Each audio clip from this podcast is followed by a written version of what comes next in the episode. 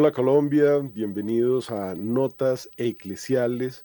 Bajo la dirección del padre Germán Acosta, la ingeniería de Wilson Urquijo y eh, dentro de las redes sociales, Wendy Franco en las redes, Luis Fernando en la otra parte de la ingeniería, bajo la dirección del padre Germán Acosta, les habla Francisco Escobar, bienvenidos.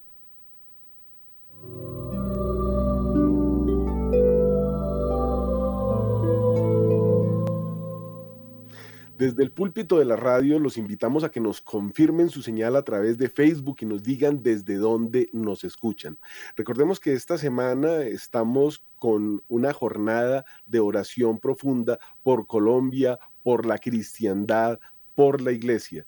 Por esta razón, vamos a iniciar con una noticia que es muy triste, muy curiosa y muy difícil. El párroco de Penaconi, en Cesanti, Italia, Palmara, estaba celebrando la Eucaristía, cuando, tal como señala la prensa italiana, al llevarse el cáliz a la boca, notó un olor extraño, por lo que decidió no beberse el cáliz. El origen de aquel olor lo descubrió después, al llevar el líquido a analizar en un laboratorio que confirmaría que lo que había en los recipientes era lejía. Lo querían matar la mafia calabresa. Después de varias cartas amenazantes e incluso de haber saboteado su coche para que se estrellara, el último atentado contra su vida llegó hace apenas unos días cuando pusieron lejía en las vinajeras de la misa. El obispo de Mileto, Nicotera, Atilio Nostro, mostraba su cercanía al sacerdote diciendo que la diócesis está viviendo un momento de sufrimiento debido a los actos de intimidación que nada tienen que ver con la vida cristiana normal de las parroquias, escribió el prelado en un comunicado en el que hace un llamamiento a las comunidades cristianas para que no se dejen desanimar por ese lenguaje de violencia. No debemos ceder a esta lógica, dejándonos tentar por la desesperación y la ira. No podemos aceptar este lenguaje, no podemos responder al odio con odio, sabiendo que no es posible dialogar verdaderamente con quienes se niegan a hacerlo. En esa misma línea se situó el sacerdote quien dijo que su venganza se llama amor, asegurando que no se detendrá ante los obstáculos ni me espantaré de las tinieblas, porque más allá de todo, sea quien sea, todo lo que ha hecho por mí es y sigue siendo ese hermano es solo amar, aunque la justicia deba seguir su curso. Así está el mundo. Los bueno, los asesinos, los, los, los que persiguen la iglesia buscando matar a los sacerdotes. Eh, con esta noticia tan eh, sui generis dentro de lo que está pasando en el mundo, iniciemos por la señal de la Santa Cruz, de nuestros enemigos, líbranos Señor Dios nuestro, en el nombre del Padre, del Hijo y del Espíritu Santo, e invoquemos a la augusta Reina de los cielos, diciendo, vos que habéis recibido de Dios el poder de aplastar la cabeza del dragón infernal, os pedimos humildemente que enviéis las legiones celestiales para que bajo vuestras órdenes persigan a los espíritus malignos, los combatan por todas partes, repriman su audacia y los precipiten al abismo. Oh excelsa Madre de Dios, envía también a San Miguel, el invencible jefe de los ejércitos del Señor, en la lucha contra los emisarios del infierno, en contra de los hombres. Destruye los planes de los impíos y humilla a todos los que quieren el mal obténnos la gracia del arrepentimiento y de la conversión, a fin de que ellos den honor al Dios viviente, uno y trino y a ti. Oh nuestra poderosa protectora, por medio del resplandeciente Espíritu Santo Celestial, custódianos sobre toda la, la tierra, custódianos a la iglesia, a los lugares sagrados y especialmente al Santísimo Sacramento del altar, impide toda profanación y toda destrucción. Los ángeles están a cada instante a la espera de tu señal y arden en deseo de cumplirla. Cúbrenos, Señor, con tu sangre, cubre a tu iglesia. Ya regresamos.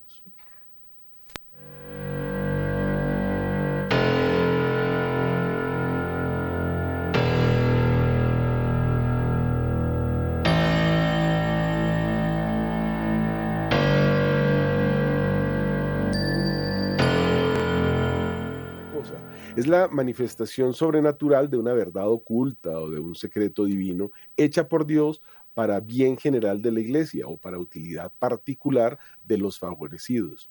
Toda revelación divina perfecta supone el don de la profecía y su interpretación requiere de la discreción de los espíritus. Dios ha hablado muchas veces y en diferentes formas en todas las páginas de la Biblia que son consideradas la palabra de Dios.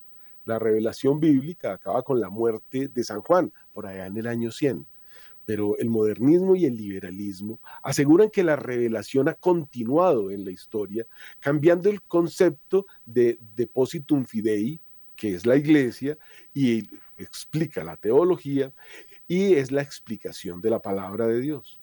Los herejes, para introducir novedades, dan a entender que no hay una realidad fija, es decir, un inmanentismo historicista se llama. De allí nace el Cristo histórico, diciendo que Dios habla por la historia.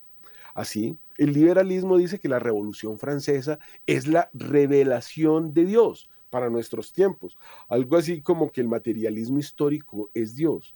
Es decir, que no existe nada sobrenatural y bueno, con razón dicen que la religión es el opio del pueblo. Si su credo es que no existe una revelación externa, sino que Dios es lo que me provoque, lo que me pluga, que llamaremos relativismo.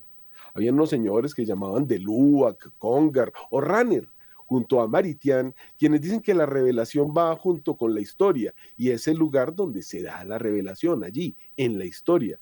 Entonces no hay que estudiar ni Biblia ni patrística, sino historia para entender lo que la historia me revela el aspecto más dinámico de la historia, según esos liberales, es la lucha por la liberación de los pueblos oprimidos guiada por el comunismo. Y para entenderlo necesitamos el marxismo, dicen ellos, como documento de análisis y sus conclusiones es algo que ellos llaman teología. Eso es la teología de la liberación. Sobre la tercera la tercera tesis de Feuerbach, que dice que sobre la modificación de las circunstancias y de la actividad humana que solo puede concebirse y entenderse racionalmente como práctica revolucionaria, Engels dice que los filósofos han intentado interpretar la realidad, pero que hay que cambiar esa realidad. Así que esos teólogos se hacen revolucionarios y fundan grupos guerrilleros única forma de hacer teología, según ellos, confundiendo el campo político con el religioso, es decir, esperan un Mesías político. Así, matar es hacer teología. De ese tamaño es la confusión en que hemos caído, al punto de representar a Cristo como un revolucionario, fusil en mano. Esa revelación revolucionaria que impele a matar para cambiar la realidad ha sido condenada por la Iglesia, el Papa Juan Pablo II y otros eh, prelados. La teología de la liberación entró a formar parte de la vida de la Iglesia, según el cardenal Lombardi, luego de la invitación de todos sus representantes al Vaticano a partir del año 2013. Los movimientos que vemos en la televisión y en la música y por todas partes hoy en día, que llaman woke, o las feministas o los movimientos LGBT se alimentaron de la teología de la liberación y así surgió algo que llaman teología queer, de la cual incluso ya hay Biblias. Y eh, su quién soy yo para juzgar empoderados por la lucha dialéctica contra los burgueses patriarcales. Aplican las formas combinadas de lucha para reciclar o ayornar la dialéctica del liberalismo al oprimido que en esta etapa son los salidos del closet o LGBT, los negros, la mujer, los indígenas, etcétera, introduciendo una nueva forma de revolución para derrumbar la realidad machista patriarcal, si ven cómo nos van trayendo paso a paso, e imponer la escuela de Gramsci y la revolución cultural de la escuela de Frankfurt, dando origen a lo que hoy llaman teología o ideología de género, como evolución de la revolución sexual. el indigenismo, con el sínodo del ecologismo y con ese grito de los pobres que son sustituidos por el grito de la tierra, elevan a la Pachamama por sobre los hijos de Dios y el mismo Dios que se sustituye por la madre tierra, buscando liberarnos de las leyes naturales y por ende del derecho natural, o sea, de lo bueno y correcto, de la palabra de Dios, de los diez mandamientos. No en vano decía Gorbachev que la Carta de la Tierra pretendía reemplazar los diez mandamientos. Así todos los días surgen nuevas formas de cambiar la revelación de Dios, introduciéndonos nada menos que en el panteísmo. Eso es lo que estamos viendo hoy cuando nos dicen que todo es Dios, que la naturaleza es Dios, cuando a los animales se les trata como persona y a las personas prácticamente como animales, promoviendo el aborto y bueno, todas las formas combinadas de lucha contra la vida humana, que es sagrada para Dios. Hagamos un paréntesis.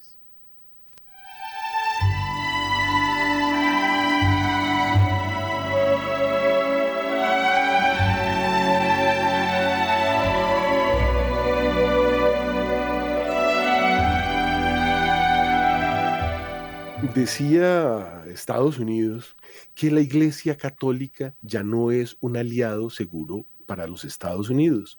Creo que será larga y difícil la absorción de esos países por Estados Unidos mientras sean países católicos, dijo el presidente Teodoro Roosevelt en 1912 y sacó algo que se llamó el informe Rockefeller, que sostuvo que el catolicismo se había convertido en un centro peligroso de revolución potencial. En 1969, Estados Unidos fue aún más allá, asegurando que era preciso reemplazar a los católicos latinoamericanos por otro tipo de cristianos. El magnate recomendó a su gobierno la promoción de las llamadas sectas fundamentalistas que brotaban del florido árbol pentecostal estadounidense. En 1900 había 250 mil protestantes en Sudamérica y para el año 2000 ya eran 45 millones. Esto fue una política de Estado, del Estado americano. En 1910 hubo una reunión en Edimburgo, la primera de carácter ecuménico de todas las confesiones protestantes, recordemos que hay como 100.000 sectas, que propusieron la evangelización de los paganos de Sudamérica, así con esas palabras. La Iglesia Anglicana de Inglaterra era partidaria de mantener relaciones cordiales con la Iglesia Católica, así que no le dieron mucho bombo a este a esta evangelización. En 1916 convocaron en Panamá el Congreso de Misiones Protestantes, en el que se afirmó que el catolicismo latinoamericano no era cristiano, sino pagano, y que por consiguiente el continente estaba necesitando de una urgente primera evangelización. Desde entonces se viene hablando entre ellos del paganismo de la Iglesia romana, de su cristianismo corrupto, de la gran Babilonia, y dicen unas cosas terribles que están en el Apocalipsis acerca de la Iglesia Católica. Con esas ideas, los protestantes pues pretendieron justificar y aún quieren legitimar su invasión misionera a Latinoamérica, usando una campaña de desprestigio e infiltración en el clero ese voraz proselitismo de las sectas a través de los más diversos métodos, incluyendo los ilícitos desde una perspectiva cristiana, como son el engaño, los eh, intereses económicos, la presión psicológica, la ayuda material. Porque recordemos que eh, usted cambia eh, un 10% de su capital en Estados Unidos como empresa si lo dona para que la iglesia eh, reevangelice a los paganos de Sudamérica y cambia el tener que prestar el servicio militar en los Estados Unidos por venir a evangelizar paganos en estas tierras, según ellos. Los planes de conquista evangélicos con toda una estrategia para disminuir la presencia de la Iglesia Católica y lograr engrosar las filas de las sectas fundamentalistas eh, son muchos, pero entre esos planes cabe mencionar el plan Amanecer. Esto que estamos diciendo está perfectamente eh, explicado en el informe Rockefeller de que hablaba hace un momento, allí lo pueden encontrar. Entonces, eh, está en el plan Amanecer, AD 2000, se llama otro plan, Latinoamérica 2000 o Joshua 2000, todos estos son nombres de diferentes planes. Las películas que sacan permanentemente, eh, Mesías 2000, Jesús, eh, una que está circulando ahora, que está en cartelera, que desfigura a la Virgen, desfigura a Jesús, desfigura a los apóstoles, donde hay apóstoles eh, como Mateo Leví, que era quien tomaba apuntes porque escribía todo en taquigrafía, por eso es el primer evangelio escrito, lo presentan como un autista.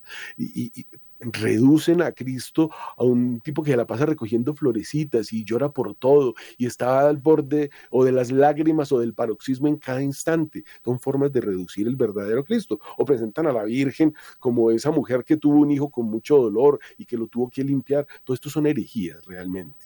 Bueno, por mencionar algunas de las que ya han hecho de Jesucristo Superstar, etcétera, que se realizan a nivel internacional o mundial, pues para eh, eh, ir socavando el, verdadero evangelio, el que está en la Biblia.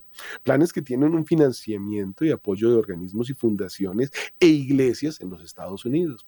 Otro factor importante es llamado la teoría de la conspiración, en el cual se considera el protestantismo como la vanguardia del imperialismo americano. Un señor Sanauja eh, hablaba de todas estas cosas de una forma muy clara y cómo hoy pues eh, se reduce al hombre a una bolsa de células y hay que salvar es a los animales o a los árboles que ahora ya son personas. Eh, páramos en Colombia, el río Magdalena, considerados personas. Si usted echa mugre, pues es como si le estuviera haciendo el mal a una persona y eso da cárcel. Pero abortar los hijos, como decíamos, no.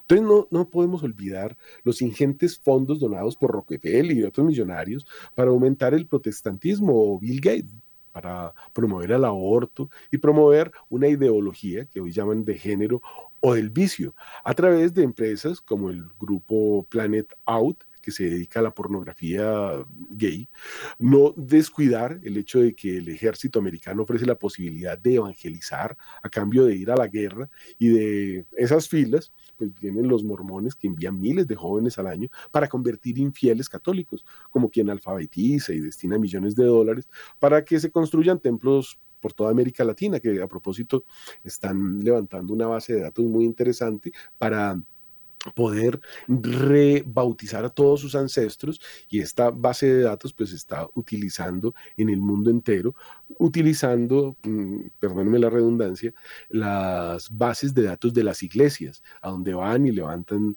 todas las actas, las ponen en una inteligencia artificial muy poderosa para cruzar información y dicen que ya han llegado casi hasta Dan en algunos casos, en algunas familias, y se están dedicando a bautizar a todos esos ancestros, como si Cristo no hubiera fundado una iglesia y lo hubiera hecho, pues aquí vienen estos. E, e, esto es muy, muy, muy interesante y por eso forma parte de esta especie de oración del conocimiento que estamos haciendo hoy, porque la verdad os hará libres y tenemos que conocer las cosas pues que nos rodean y tener presentes que esta estrategia de divide y vencerás, apoyando económicamente cualquier iniciativa para socavar la Iglesia Católica o afectarle, eh, bueno, en su profetismo a favor de la justicia, la libertad y los derechos, explica en parte el crecimiento de las sectas, ¿no? A partir de los años 70. En 1952, y como pueden ver esto, pues están las fechas, están los datos, están las reuniones y los sitios. Repito que en 1952 en Madras, en la India, una reunión mundial de protestantes y evangélicos sobre las misiones. Allí predominó la idea de algunos teólogos de, pues fanáticamente, afirmar que los católicos no son cristianos y por eso había que anunciarles el Evangelio. Esto provocó que se volcara más a América Latina para hacer más proselitismo frontal invirtiendo recursos humanos y económicos. Incluso están involucrados en la teoría del género, no somos macho y hembra, sino lo que escojamos para debilitar la familia. La Comisión Trilateral es la coordinadora de algunas de esas campañas, eh, fundada hace décadas por el multimillonario norteamericano del que hemos venido hablando, David Rockefeller, para estrechar lazos de poder entre Estados Unidos, Europa y Japón. David Rockefeller también fue el impulsor de la Fundación Rockefeller, que es la principal financiadora junto con eh, la Fundación Ford, dedicada a los mismos fines, de las entidades mencionadas. Rockefeller se refería al peligro que supone para sus planes la gran presión demográfica del tercer mundo y sería un maltusiano, que se llamaba Malthus, que emitió esta teoría que se conoce como maltusianismo, de reducir la población mundial porque pues hay muchos que sobran y eh, el planeta se supone que no produce comida para todos. Entonces, esto es una estrategia que se ha llevado a lo largo del mundo durante muchos años. Quién sabe qué planes tengan porque ahora se han dedicado a construir búnkers por todo el mundo, acaparando agua y recursos, incluso semillas. Eh, parece que algo grande tienen entre manos. Hagamos una pequeña pausa.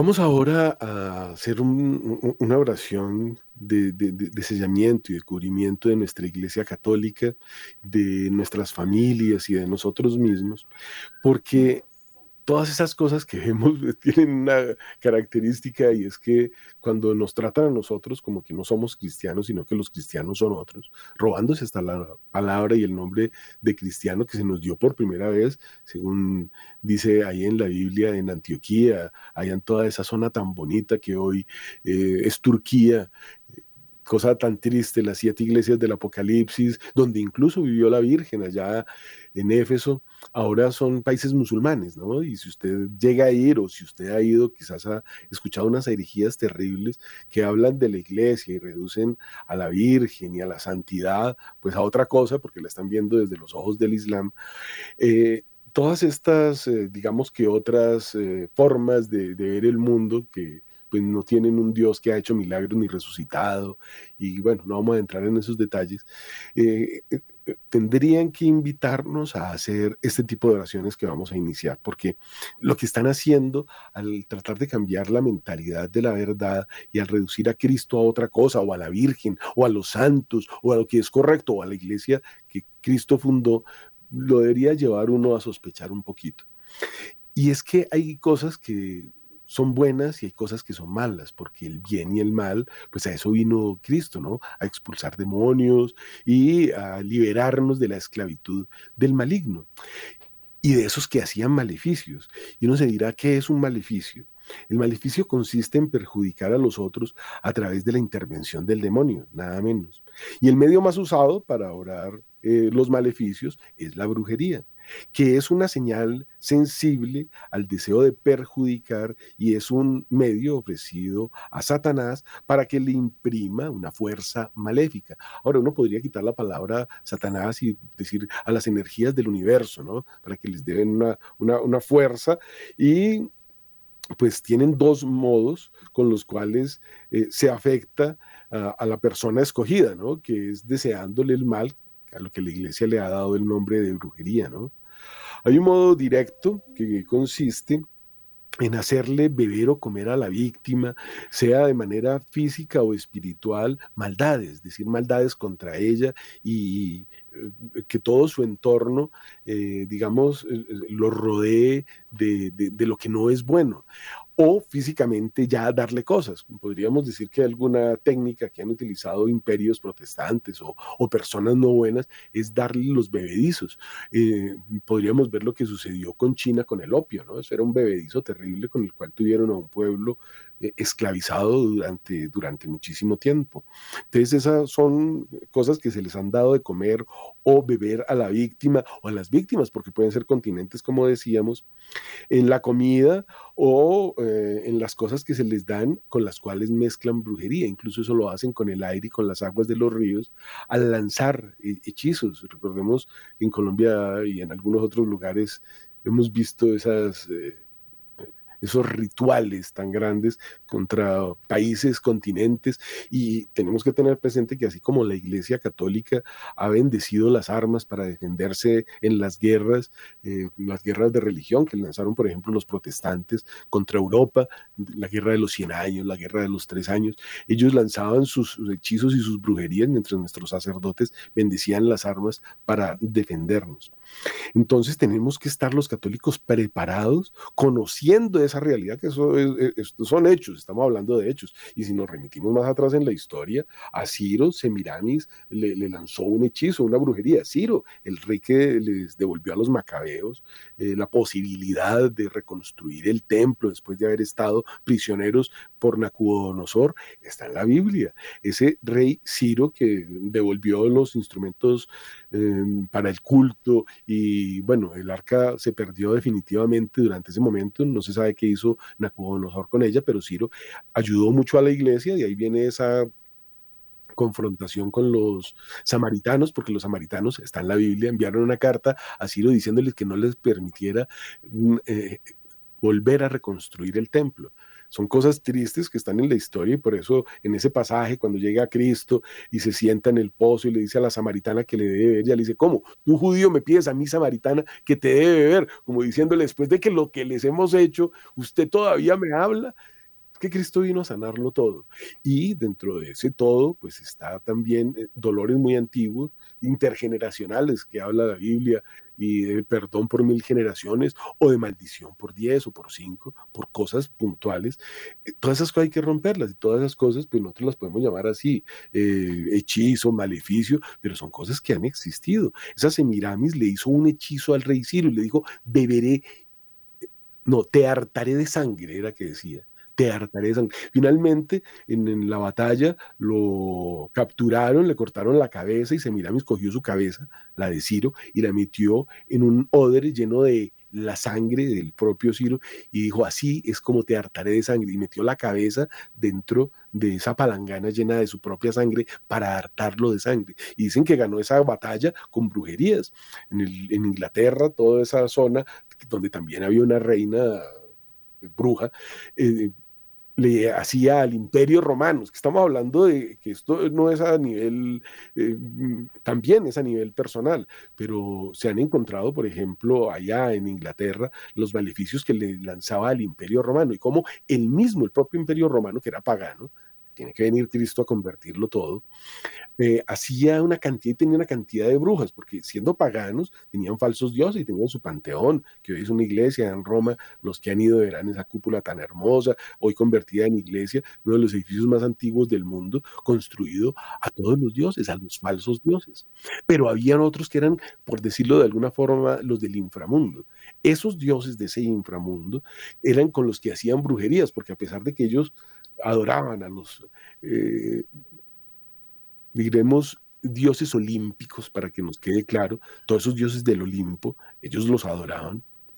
Había otros que eran como los dioses del Averno o del Hades, que eran los de la oscuridad, con las cuales les hacían brujerías aún mayores para que entendamos cómo es de grave la cosa, brujerías aún mayores a las personas. Entonces hay unas cosas que llamaban tablillas de maldición, que eran unas tablitas, tablitas no, eran uh, uh, unas losas de arcilla en las cuales ponían el nombre de la persona a la cual las querían hacerle mal y las enterraban en los caminos por donde las personas iban a pasar. El imperio romano y todos los caminos del imperio romano, todos los caminos conducen a Roma, han permitido que encontremos esas tablillas y encontremos las maldiciones que se lanzaban. Ahí están todavía, para que tengamos presente. Todo esto lo vino a sanar la Iglesia Católica tras la caída del Imperio Romano, que recordemos pues que cae en manos de los bárbaros que eran arrianos, o sea, podríamos decir eh, eh, herejes que negaban la divinidad de, Cristo y lo reducían a un profeta, negaban la virginidad de María, negaban la santidad de los santos, negaban a los ángeles, bueno, muy parecido a lo que hacen hoy esas cien mil sectas. Entonces tenemos que tener cuidado y tenemos que tener presente cuando este, estos arrianos, estos eh, bárbaros se toman el imperio romano, lo que quieren es revivir prácticamente algunas de esas costumbres del imperio romano y por eso hubo gracias a Dios, eh, santos que lucharon mucho contra esto y pues establecieron la sana doctrina. Y de ellos nos vienen, por ejemplo, eh, estas explicaciones que estoy dando de esas maldades lanzadas contra, contra Dios. En, la, el libro de Job, en la Biblia, leemos cómo eh, su mujer le dice a Job, maldice a Dios y muérete. Y, ese Job, ¿verdad? Eh, imagine el santo Job más bueno de la Biblia, que todos hemos oído hablar por él, imagine lo que tenía en su casa. Bueno, continuemos con este, esta preparación que tenemos que hacer, de las que algunos o todos como sociedad o como católicos quizá hemos sido víctimas porque nos han hecho cosas como iglesia y el maligno que podemos llamar Satanás o le podemos poner el nombre de cualquier otro de los mm, demonios que utiliza el, el mal para destruir la iglesia, libéranos a malo dice el Padre Nuestro, como todas esas brujerías o acciones vienen preparadas con ingredientes pues muy variados, ¿no? Eh, huesos de muerto, recordemos que en la India, por ejemplo, tienen unos personajes, eh, los uiguris, los llaman, que viven junto al río Ganges, que ellos dicen que es una, una diosa, y solamente comen cadáveres de muerto y se cubren de polvo de huesos humanos. Y la gente va a la India sin saber lo que hacen esos paganos, demonios, salvajes, y, van y se hacen bendecir por esas personas. Abramos los ojos católicos, porque eso lo hacen allá, pero aquí también lo que hacen en esos huesos, en esos, eh, o sea, e, eso ya está a nivel mundial. Y somos los católicos a los que más se está atacando con eso. Entonces, estas cosas que existen y que hacen, tenemos que exorcizarlas, ¿no? Eh, también existen modos indirectos que son embrujar objetos que pertenezcan a las personas a las cuales quieren afectar, ¿no? Como fotos, prendas o cosas que les pertenezcan, la iglesia misma, o también embrujar figuras que las representan muñecos o títeres. Un ejemplo muy común es eh, embrujar una muñeca durante esos ritos que hacen y que son clavados con alfileres en la cabeza y les hacen vudú y todas estas prácticas que vienen de la China y que vienen de la India y que practican aquí en América y que acá se han descubierto estos señores que se dedican a llevar drogas a los Estados Unidos, cómo hacen ritos con eso para envenenar a las personas que consumen eso. Pero no solo allá, acá también hay consumidores. Tenemos que tener muy presente eso. Muy a menudo esa brujería viene en objetos extraños que se encuentran en las almohadas, en los colchones y en las cosas que vienen de países lejanos. Hemos visto los casos de Cristos eh, que vienen con una cosa como enroscada y se ponen a mirar, Cristos con culebras enroscadas rosarios satánicos. Eh, ya es casi que común para los que viajan a Estados Unidos ver en los centros comerciales rosarios negros con la cruz al revés, rosarios satánicos. Y muchas veces los católicos no saben por mala preparación o porque no les han, dicho a sus hijos, cuidado, cuidado con esos objetos. Citas de colores anudadas, cuerdas llenas de nudos, trenzas de cabello, todas esas cosas hechas para que pues eh, uno no, entienda o, realmente uno no entiende cómo una mano invisible pudo haber puesto eso en las casas en muchas ocasiones. A veces sucede que esos objetos extraños no aparecen a primera vista, pero luego si se rocía agua exorcizada o bendita, o si se coloca un crucifijo o una imagen de la Virgen, aparecen esos objetos extraños. Entonces, por esto una invitación, pero eh, así, perentoria. Usted en su casa tiene que tener sacramentales en las casas católicas tiene que haber agua bendita, ojalá exorcizada, es un rito un poquito más largo, pero le da a, este, a esta agua, a este sacramental, la fuerza con la que somos bautizados y la fuerza de expulsar demonios que viene de Dios, porque ese sacerdote, cuando bendice o exorciza el agua o estos elementos como la sal o como el aceite que usted tiene que tener y cocinar, si es posible, con estos sacramentales, con esa sal exorcizada, no es pecado, una pizquita de esa sal que usted eche en la sal de cocina va a hacer que usted se esté protegiendo. Y hay cualquier cantidad de testimonios de personas que eh, invitadas a la casa llegan y dicen, no, es que estoy enfermo, no puedo comer eso. Eh, qué curioso, y estaba hecho con, con sacramentales. O por el contrario, los consumen y bueno, empiezan a actuar de una manera diferente y todo como que se va sanando. Los sacramentales son las herramientas del cristiano. Tenemos que tenerla. Quemar incienso, pero incienso no esas cosas que venden consagradas a los 30 mil demonios de la India, que son los, las varitas esas o los conitos, eso que llaman saumerio.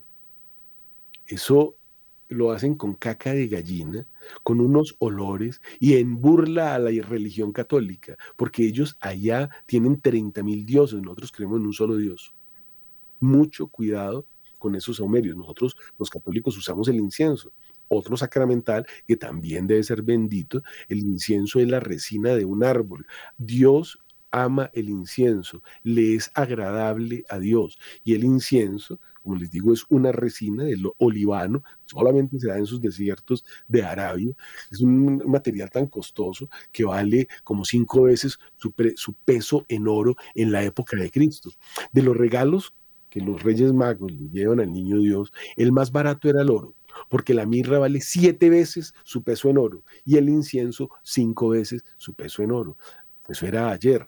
Hoy puede que haya cambiado un poquito esa relación de precio, pero sigue siendo algo muy costoso porque es algo especial. ¿Cómo será de costoso que por la noche a esos árboles de incienso que solo se dan en Arabia y en esos desiertos, les ponen culebras alrededor de los de las redes, digamos que los protegen para que nadie se pueda meter allá y si no los pica la culebra.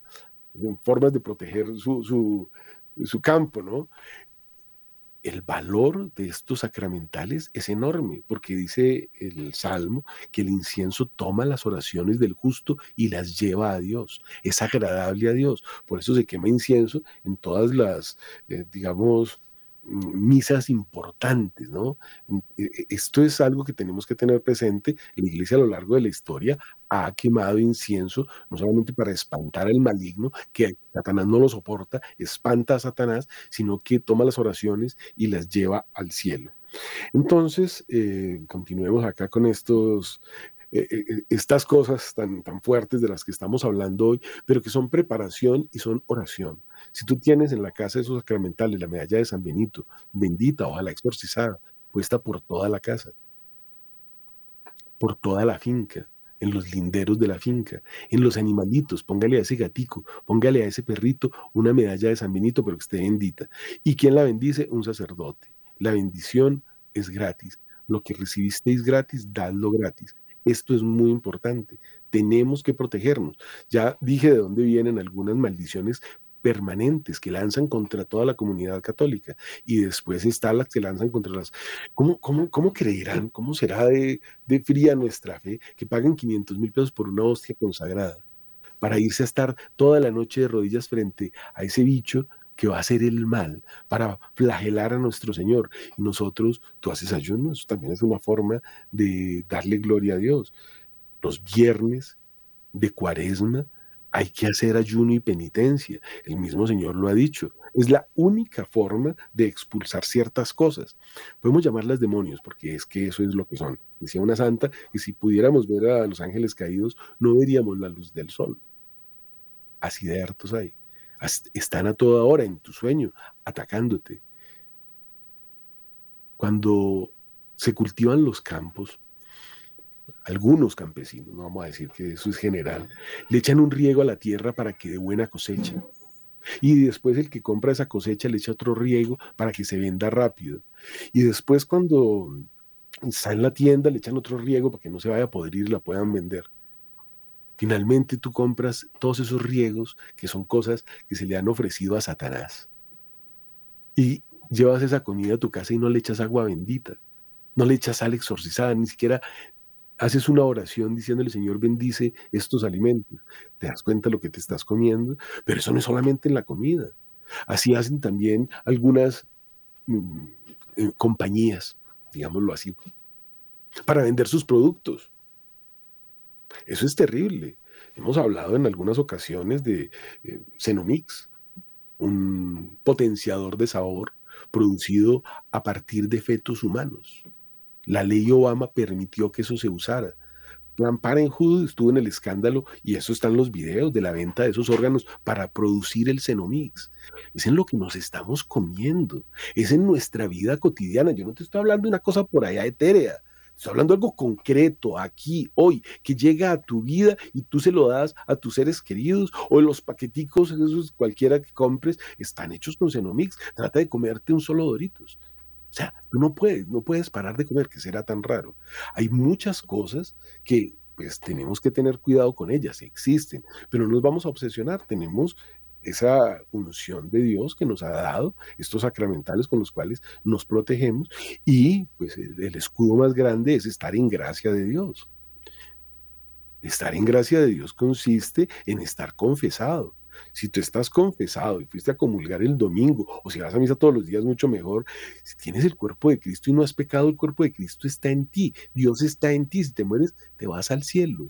Hay que estar en gracia. Si tú no estás en gracia, todas esas cosas te van a atacar y te van a llevar por el camino que tú no sabes y no entiendes por qué tu vida es lo que tú no quisieras que sea y por qué tu trabajo no funciona y por qué la finca no florece, porque es que hay vecinos, se nos tiene envidia por cómo caminamos, por cómo hablamos, por cómo nos movemos. Eso existe, es que no podemos negarlo. Está en la Biblia, nos lo explica. Y aquí hay sacerdotes que nos dicen cómo tenemos que eh, protegernos de eso, para impedirle a la gente estudiar, para alejar los clientes de un negocio. Todos esos objetos que aparezcan raros o que lleguen a nuestra vida deben ser bañados con agua bendita. Y tú mismo puedes hacerlo porque esos sacramentales son la herramienta del cristiano. Luego, si aparecen cosas muy raras en tu casa, dice, debe ser quemados en el exterior y las cenizas, eh, que no se, las cosas que no se puedan quemar, deben ser botados en agua que corre o enterrados no echados en el inodoro de la propia casa, si llegan a aparecer esas cosas raras. Es importante que la destrucción con el fuego de los objetos maléficos sea hecha en oración, lavándose las manos con agua bendita, y sea antes de tomarlos o después de su destrucción, purificada, digamos, la casa y la persona, echando sal exorcizada en las, eh, en las esquinitas de la casa, ¿no? Y pues son cosas que no se deben tomar a la ligera. Fíjese que estamos usando esta jornada de oración para dar dos explicaciones, una desde la lógica y otra desde la fe, de las cosas que pasaron allí y que pasan hoy. Eso, eso no ha pasado. El hecho, dicen que la mayor ganancia de Satanás es que la gente ya no cree en él pero por ahí está como león rugiente buscando a quien devorar. Eso dice en la Biblia. Cristo vino a expulsar demonios. Esto no es una metáfora. Aquí no estamos hablando de cosas, no, esa fue la función de Cristo. Descendió a los infiernos, nos dice el credo.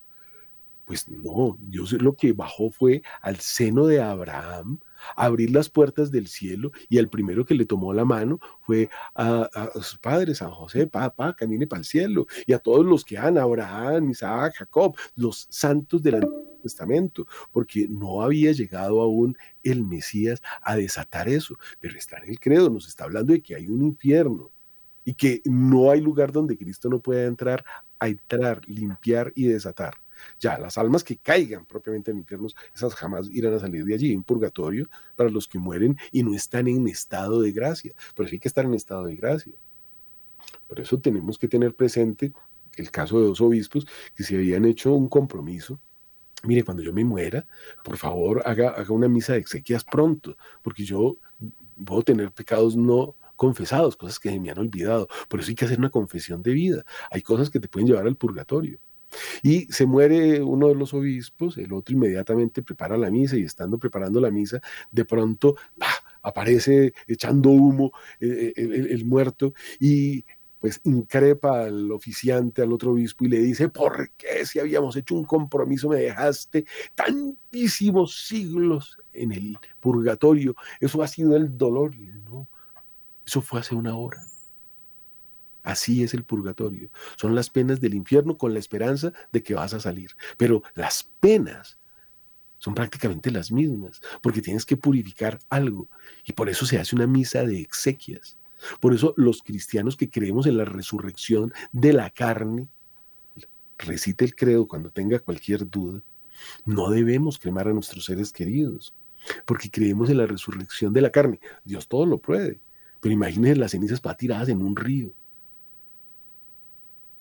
Estamos destruyendo el cuerpo que es templo del Espíritu Santo. Son temas que parecen pequeñitos, pero son cosas que tenemos que tener presentes. Y bueno, eso viene de costumbres de los pueblos orientales que destruyen esos cuerpos, pues que ya no son católicos. Nosotros creemos en la resurrección de la carne y la vida eterna. Amén. Terminemos con esto porque ya nos quedan muy pocos minutos y pidámosle a Dios que nos selle, nos limpie, nos libere Oh Dios santo, Dios fuerte, oh Dios poderoso, Santo es tu nombre en el cielo y en la tierra. Ante ti se dobla toda rodilla. Tú tienes el poder y la majestad sobre todas las criaturas. Envía desde el cielo tu poderoso auxilio sobre nosotros, indefensos mortales, para no sucumbir ante las acechanzas y maquinaciones del tenebroso enemigo de las almas. Hagamos la oración de San Benito. Tú escogiste a San Benito como fiel protector de la fe contra los embates del demonio. No es algo etéreo, no es una energía, son personas. Cristo es una persona, tres personas distintas y un solo Dios verdadero. Si no lo podemos entender, no tratemos de hacerlo de San Agustín o de Santo Tomás, que se encuentra en el niño en la playa, echando la agüita del mar y dice, ¿qué estás haciendo niño? No, voy a echar el agua del mar en este huequito. Pero ¿cómo te ocurre si eso es imposible? Y el niño que es Cristo le dice, así como de imposible es que tú entiendas lo que significan tres personas distintas, un solo Dios verdadero, no te mates, cree. Y eso es lo que nosotros debemos hacer.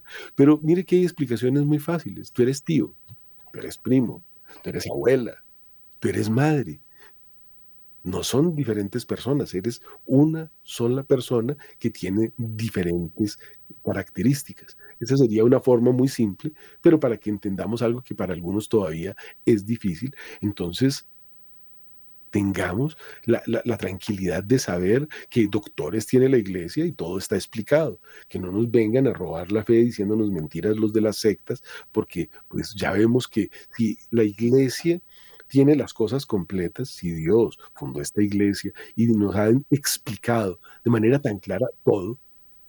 ¿Cómo va a venir ahorita uno a dar una falsa exégesis, que es como eisegesis, se llama realmente? Una falsa interpretación de la vida se llama eisegesis. Una correcta se llama exégesis. Qué, qué fácil es caer de la exégesis en la eisegesis. Y así caen los que quieren a sí mismos, por orgullo, explicarse a sí mismos pasajes que descontextualizan un texto para llegar a un pretexto porque quieren de alguna forma justificar su pecado. Entonces, Lutero, que se fue a vivir con una monja, tuvo ocho hijos con ella, eh, convirtió una abadía benedictina o agustina en, en un muladar prácticamente porque alquilaban piezas ahí.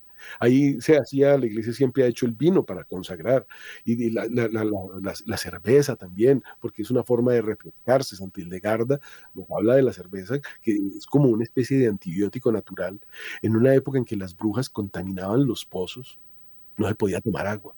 Hubo reyes que vivieron prácticamente toda su vida sin poder tomar agua pura entonces tomaban un poco de agua hervida y se la echaban a la cerveza y la tomaban revuelta para no enfermarse. Porque eso es lo que quiere el demonio, la destrucción de la especie humana.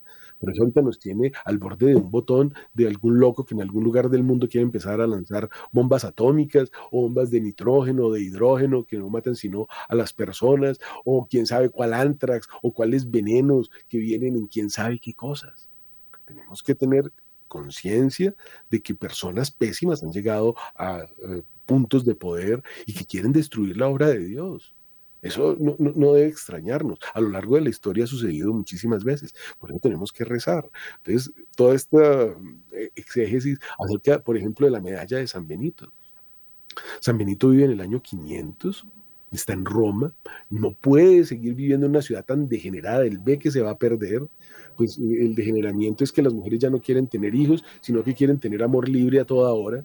El degeneramiento es que la sociedad entonces ya no es el amor de eh, que crea Dios, ¿no? Eh, macho y hembra los eh, creó, sino que cada uno quiere decir que tiene su propio sexo, o casarse con un perro, o casarse con un caballo, como hacían Calígula, o como hizo Nerón, que mandó a castrar un tipo para casarse con él porque se le parecía a Popea, después de haberla matado.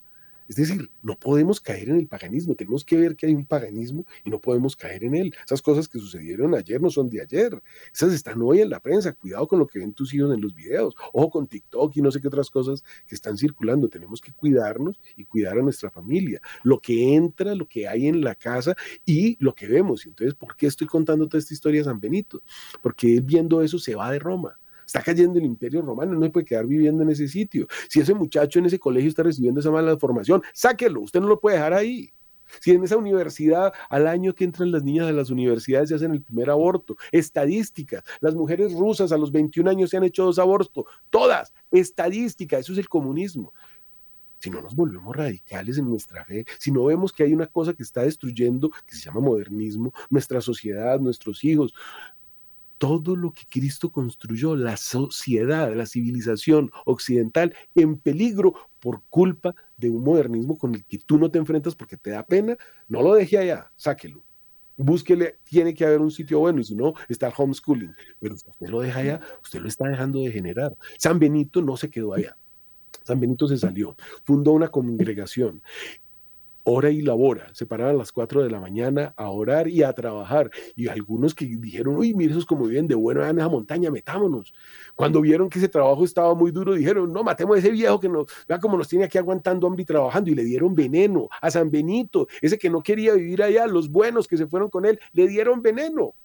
¿Qué hizo San Benito? Dijo, me voy más lejos, se fue a Montecasino, una montaña mucho más alejada para preparar su propio vino, para preparar sus propias comidas, porque el vino que circulaba estaba contaminado por la brujería, Diocleciano, todo, eso fue antes, pero para explicarle lo que sucedía, todo vino que se producía lo consagraba a los falsos dioses, entonces no había vino para consagrar, entonces las uvas y los campos y todo como sucede hoy, ayer estaba consagrado a los falsos dioses, hasta la comida tenían que prepararla, por eso fue San Benito tan lejos, y se muere San Benito, y en 1600, 1700 se hace un proceso por brujería cerca, allá a Casino, Monte Casino es la montaña, Casino es el pueblo que queda abajo, y las brujas dicen es que nunca le hemos podido hacer eh, daño a esa abadía, a ese lugar, ahí hay algo. Y la iglesia se pone a buscar y encuentra la medalla de San Benito grabada en una piedra y los libros antiguos de San Benito que decían lo que significa va de retro satana, apártase Satanás, es un exorcismo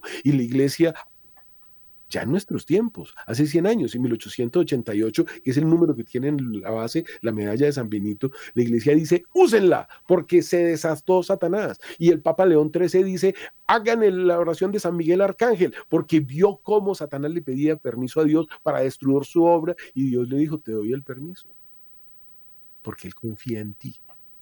Él confía que tú vas a usar la medalla, que vas a hacer la oración de San Benito, que vas a echarle los sacramentales a la comida, que vas a proteger tu familia de lo espiritual, de lo sobrenatural. Esa es la oración, que tú y yo abramos los ojos, que le pidamos a Dios que nos proteja, le agradecemos por las herramientas que nos ha dado y actuemos en consecuencia. Entonces por eso usamos la medalla de San Benito desde 1888. Esto es muy reciente, porque es que el ataque contra la humanidad es reciente en un conciliábulo contra ti, contra mí, contra la creación de Dios, que quiere destruir el enemigo de Dios. Y terminamos entonces diciendo cómo invocamos a San Benito en el nombre del Padre Creador para que te dignos sellarnos y cubrirnos contra los demonios que con furia atentan contra nuestras vidas. Tu mano santa nos defienda hoy y hasta la eternidad, Santo Padre Benito, sellarnos con el poder de Dios, con el poder que Dios te dio, la cruz santa sea mi luz, que no sea el demonio mi guía. Apártate, Satanás, no sugieras cosas vanas, maldad es lo que brindas, bebe tu propio veneno. Y así terminamos esta oración de esta sesión de oración del noticiero de notas eclesiales, que esta semana será eso, oración, conocimiento de las cosas de Dios y así en todos los eh, programas encontraremos la mano y la palabra del Señor para que estemos conscientes que tenemos que luchar por nuestra iglesia, por nuestra familia, por este remanente que va quedando, porque desgraciadamente ahorita hay mucha confusión en la iglesia. Oremos por nuestra iglesia, que Dios la selle, por ti, por mí, por nuestras familias, para que sepamos defenderlos contra las acechanzas del demonio. En nombre del Padre, del Hijo y del Espíritu Santo. Amén. Mañana será otro día. Santa semana.